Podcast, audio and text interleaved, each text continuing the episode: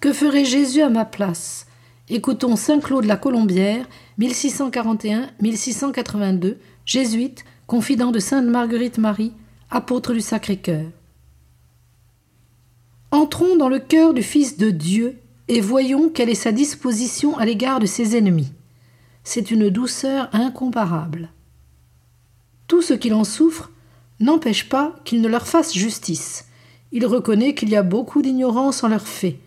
Et quoique l'envie, le respect humain, l'intérêt, la haine, l'orgueil, l'injustice aient part à tout cela, néanmoins, ce cœur plein de bonté s'attache plutôt à ce qui diminue le péché qu'à ce qui les rend coupables.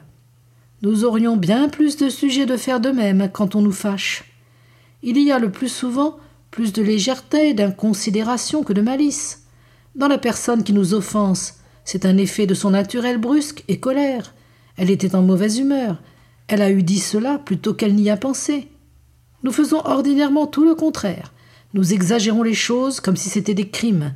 Nous nous réjouissons des maux de ceux que nous regardons comme nos persécuteurs. Nous nous affligeons de leur prospérité. Oh, que cela est faible, qu'on a sujet de s'humilier quand on sent ces mouvements.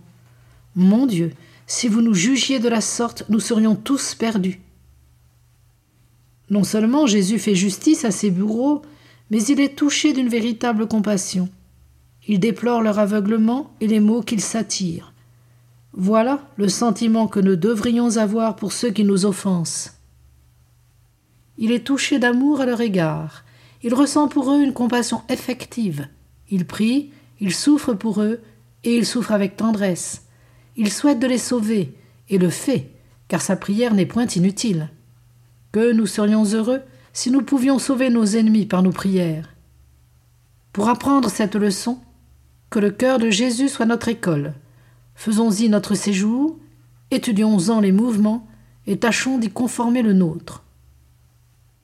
C'est pour vous principalement que Jésus a été crucifié, c'est dire, afin que vous l'imitassiez. Il attend cela de vous. Considérez tous les traits de Jésus souffrant et voyez la différence qui se rencontre entre lui et vous. Il faut ôter, autant qu'il est possible, toutes ces différences, et ne point cesser jusqu'à ce que vous puissiez dire Je suis crucifié avec le Christ. Prière. Jésus, quel bonheur pour moi si je pouvais apprendre de vous cette admirable vertu de la conformité parfaite de ma volonté à la volonté du Père. Si je pouvais me résoudre à vous faire un sacrifice entier de ma volonté, si du moins je pouvais m'exercer à faire ce sacrifice, je ne puis rien espérer que de vous, ô mon aimable Rédempteur. Mais j'attends de votre miséricorde qu'après m'avoir fait entendre les leçons que vous me faites, vous me donnerez les grâces qui me seront nécessaires pour pratiquer ce que vous m'aurez enseigné.